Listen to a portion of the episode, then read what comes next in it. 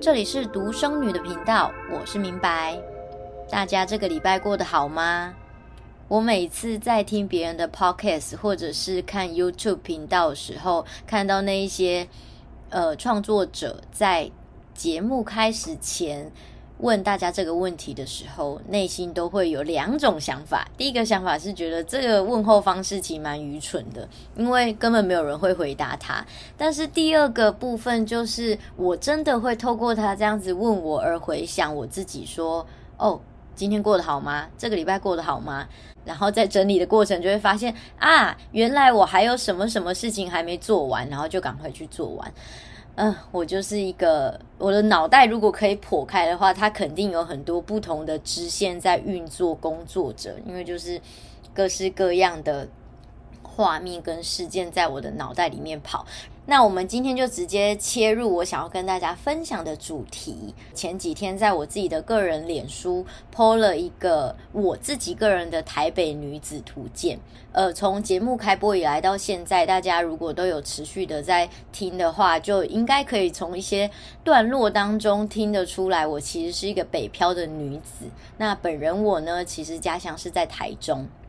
那我就是来台北工作嘛，所以最近《台北女子图鉴》这个呃影集，我当然是不能错过啦。虽然在那个呃网络上面谩骂声也不断，可是我一直觉得一个作品。有人骂总比乏人问津好，所以我觉得它对于我来说还是蛮成功的。因为我自己在台中，我其实也是住在都市，我是住在西屯区，是台中人的应该都会知道，就是西屯它其实呃西屯啊西区啊这两个地方都蛮热闹的，在台中的部分。那我来台北呢，也是呃一路住到了好多的地方。那这一篇脸书有很多的朋友在我的底下留言，然后也有多的反馈，是因为呢我抛出了一个我在大概三年前住的一个小套房，然后它只有二点五平。真的是一打开门就看光光所有东西，阳台外推的厕所，那呃整体来说是真的蛮简陋的，而且可以在这边跟大家分享，我当初呢。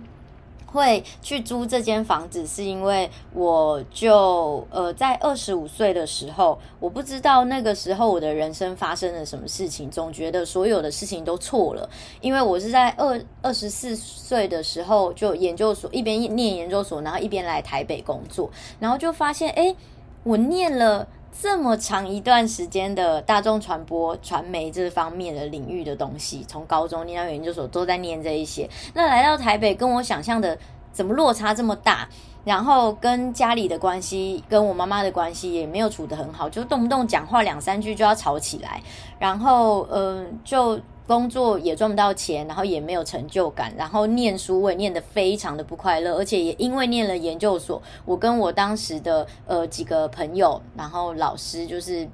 后面相处的不是很愉快。那我有我的立场，那他们对我，他们也有他们对我的期待嘛。所以 anyway，总之那一切就是都是错的。在我二十五岁的时候，于是我就。攒够了一点点积蓄，我就决定我要去美国了。然后我那时候就有认识一个旧金山的朋友，我就决定要到那个城市把我的钱都花光光。而且我完全没有 Google 那个地方，后来我才知道那个地方是被那个美国，就是你去 Google 的话，它是被列为美国十大危险恐怖的地方。那那个地方是呃旧金山的那个 Oakland 奥克兰。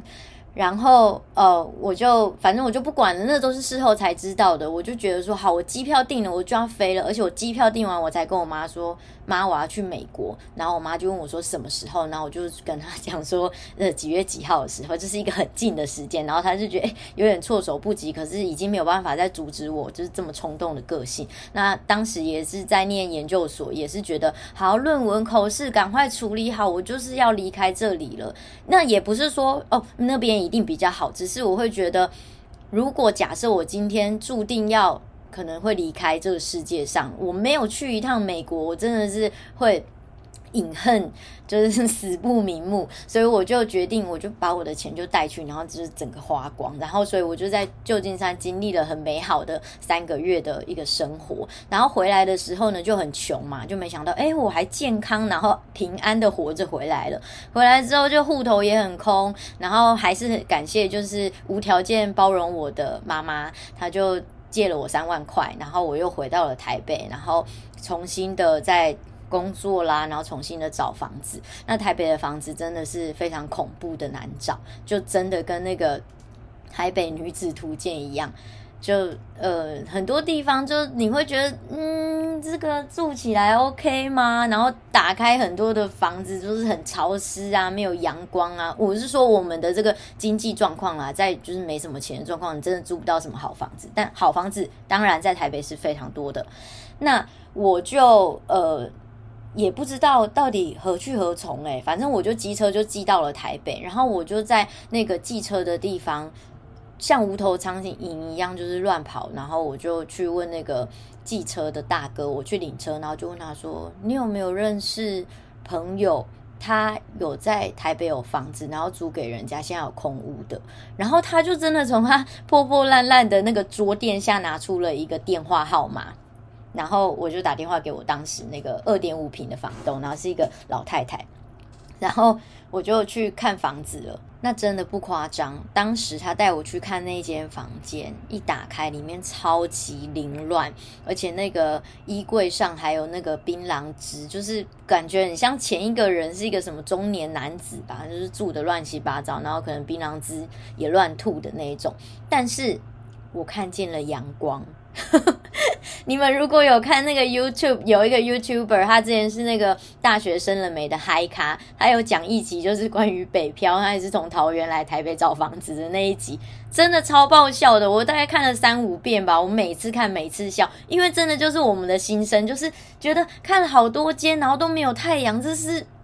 这房间是阴暗潮湿，会不会住出忧郁症啊？所以那个。我当下看那个二点五平的房间，虽然说它也是超级小，然后很恶心，可是房东跟我说他会处理，然后他会重新擦油漆，然后我就看到了一束阳光从那个阳台外推的那个浴室这样子洒进来，我就觉得就是它了，因为。再凌乱都没关系，我只是回家住而已。因为在台北工作啊、打拼，其实是占用你非常多外出的时间，所以你在家时间基本上真的就是直接睡觉了。那我就说好，那我就租那边了，而且一个月只要五千块。它的地理位置超级好的，它就在台北转运站，走路只要五分钟的时间，然后一个月才五千块，然后又可以养狗，因为我有一只小狗嘛，上一集有讲到，然后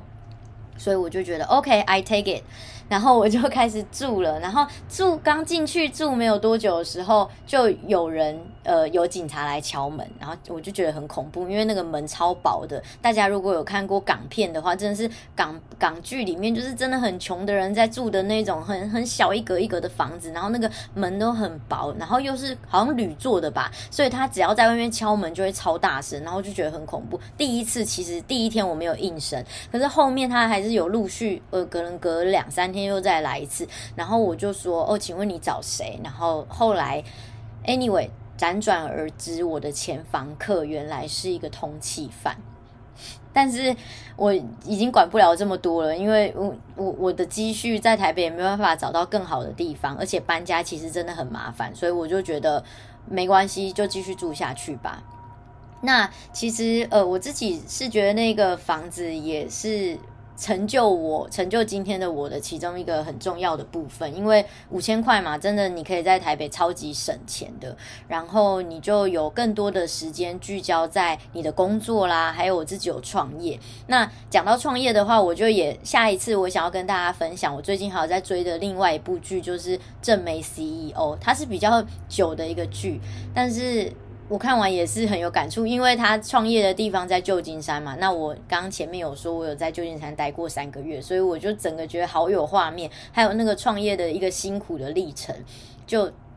觉得嗯很好看。可是如果你本身不是走这个路线的人生的话，你可能会觉得无感。但我是觉得蛮好看，也推荐给大家。那我就在这个小房子里也。把我的这个网络的生意慢慢的做的，我自己觉得小有成绩啦。然后在工作上，不管是遇到同事啦，或者是客户，大部分都还是善良人居多，不会。真的这么大家想象的这么黑暗？那只是说，在台北的生活真的节奏是比较快的。那钱说实在的，刚开始你真的不一定赚得比你在你自己的家乡还要多。那这个时候，你真的心里还是会不免觉得有点小小的失落跟痛苦，会觉得说：哇，那我就放弃了家乡的一切的机会，然后也跟家里的人没有住在一起。然后汲汲营营的在这个大城市当中，但我的收获却仅止于如此。真的有这个必要跑到这个地方生活吗？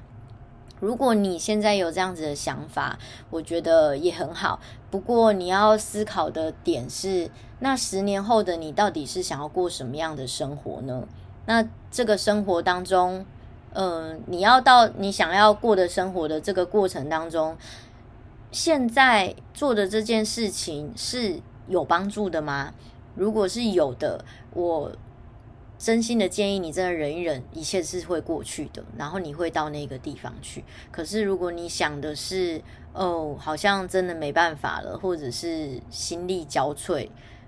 可能还有一些情绪上的问题产生，因为压力真的说实在蛮大的，很容易就会有躁郁症、忧郁症。那如果你又是遇人不淑的状况，我觉得那真的是会真蛮令人崩溃的。那这个时候，我觉得也适时的可以让自己回去家乡，好好的放个假，然后或是找一个地方，像我一样随便找一个国家去，然后待个一阵子，去找找看到底什么地方是适合你自己的。不过讲到呃，说到今天的我好了，你要问说，那台北真的是一个很适合居住的地方吗？因为上礼拜有朋友来家里吃饭，然后他是台北人，土生土长的台北人，然后他也是也有问啊，然后我就说，说实在的，我觉得台北还是没有真的这么适合。居住，但是它很适合打拼，因为它真的是相较其他城市来说，机会比较丰沛的地方。但你说居住嘛，我我觉得看个人啦。如果你是非常喜欢这种快节奏的，我觉得香港啦。呃，台北啊，新加坡，新加坡超快，那个 手扶梯超快的。我第一次去新加坡，想说这是跑步机吧，这不是手扶梯吧？就真的速度也很快。就这种快节奏的地方，我觉得就真的非常适合你。可是我自己会觉得，当我拥有了很多东西的时候，因为我是一个人嘛，所以对我来说，吃东西我也很简单，那我也不追求名牌，那住的也很舒服。就这一切都我都搞定了之后，我也会去思考说，那。什么样才叫做我想要的生活？那我想要的生活其实是想要回归一个比较稍微再慢一点的，然后呃可以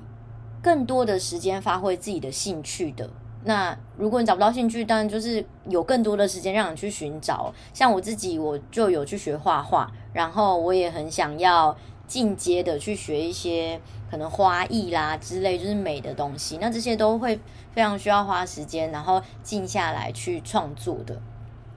所以我会觉得，如果在十年后的我，应该就不会待在台北了啊。这个现在录下来啦，十年后我们大家就知道我到底那时候人在什么地方。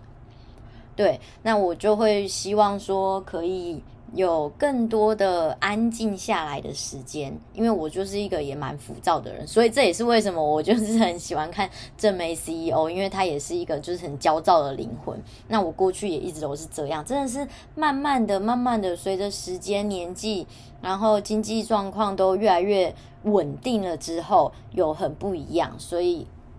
嗯，这个就是我前期北漂的一个很。大概的，我觉得是大纲吧，因为细节有太多太多好玩好笑的事情，还没有办法在这么短的个人单集中跟大家分享。因为我希望每一次我的单集都可以是金石的，然后让你们觉得不要占用你们太多的时间。可是你们可能在搭车啦，或者是在就是需要杀时间的时间，可以稍微听一下关于我自己的个人的故事。